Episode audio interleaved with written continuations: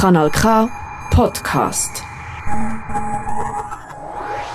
Das Kunsthaus Zürich und seine Geschichte kunstvoll festgehalten. Um das geht es im neuen Film Durchs Höllentor ins Paradies. Wir haben den Niklas Zettergren ins Odeon zu Bruck geschickt, um den Film anzuschauen und sich eine Meinung darüber zu bilden.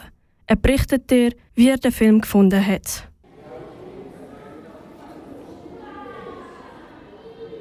Durchs Höllentor ins Paradies. So lautet der Titel vom Dokumentarfilm vom Schweizer Filmproduzent und Regisseur Peter Reichenbach, der in der Vergangenheit Filme wie «Der Schellenursli» und «Platzspitzbaby» produziert hat. Das Drehbuch für den Film kommt ebenfalls von ihm in Zusammenarbeit mit der Screenwriterin Sibyl Casayus. Der Dokumentarfilm über das Zürcher Kunsthaus hat am 20. April seine Kinopremiere feiern. Für viele Leute ist das Kunsthaus Zürich ein Begriff.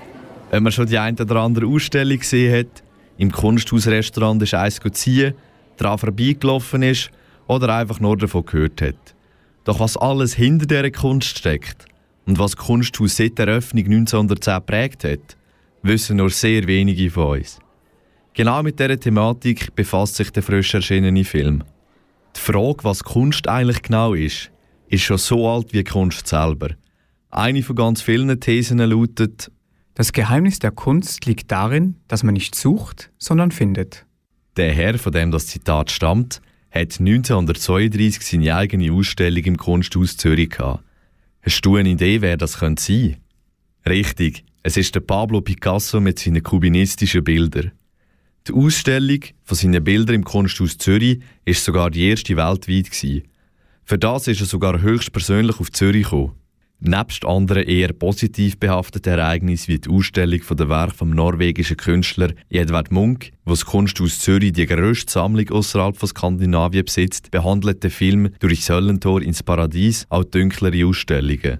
Zum Beispiel die Ausstellung vom Waffenfabrikant und überzeugtem Nationalsozialist Emil Georg Bürle seiner privaten Kunstsammlung. Ein Großteil von diesen Besitztümern stammt nämlich von verfolgter jüdischer Bevölkerung und ist bis vor kurzem nie öffentlich thematisiert worden.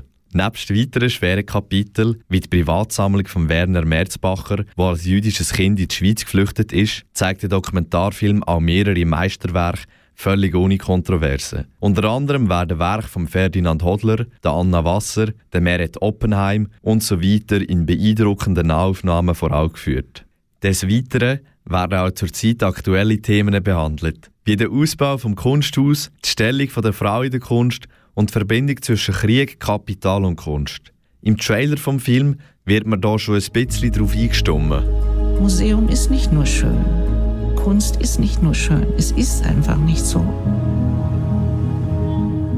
Gesamthaft gesehen bringt der Dokumentarfilm meines Erachtens sehr gut über, was im Kunsthaus alles passiert ist, seit es 1910 eröffnet worden ist. Sei es auf der Ebene von der Kunst, gesellschaftspolitischen Themen oder allgemeiner Geschichte. Es wird einem eindrücklich vor Augen geführt, dass Kunst in vielen Fällen mehr ist als nur eine bemalte Tafel oder eine von Hand modellierte Skulptur. Hinter fast allem steckt eine Geschichte, die in den Ausstellungen seinen Teil findet oder eben nicht. Gerade das kritische Hinterfragen, wieso das gewisse Sachen so sind, wie sie sind, zeigt einem, dass Kunst nicht immer nur schön ist. Den Film empfehlen würde ich sowohl Leuten, die sich für Kunst interessieren, als auch Leuten, die überhaupt nichts mit Kunst am Hut haben.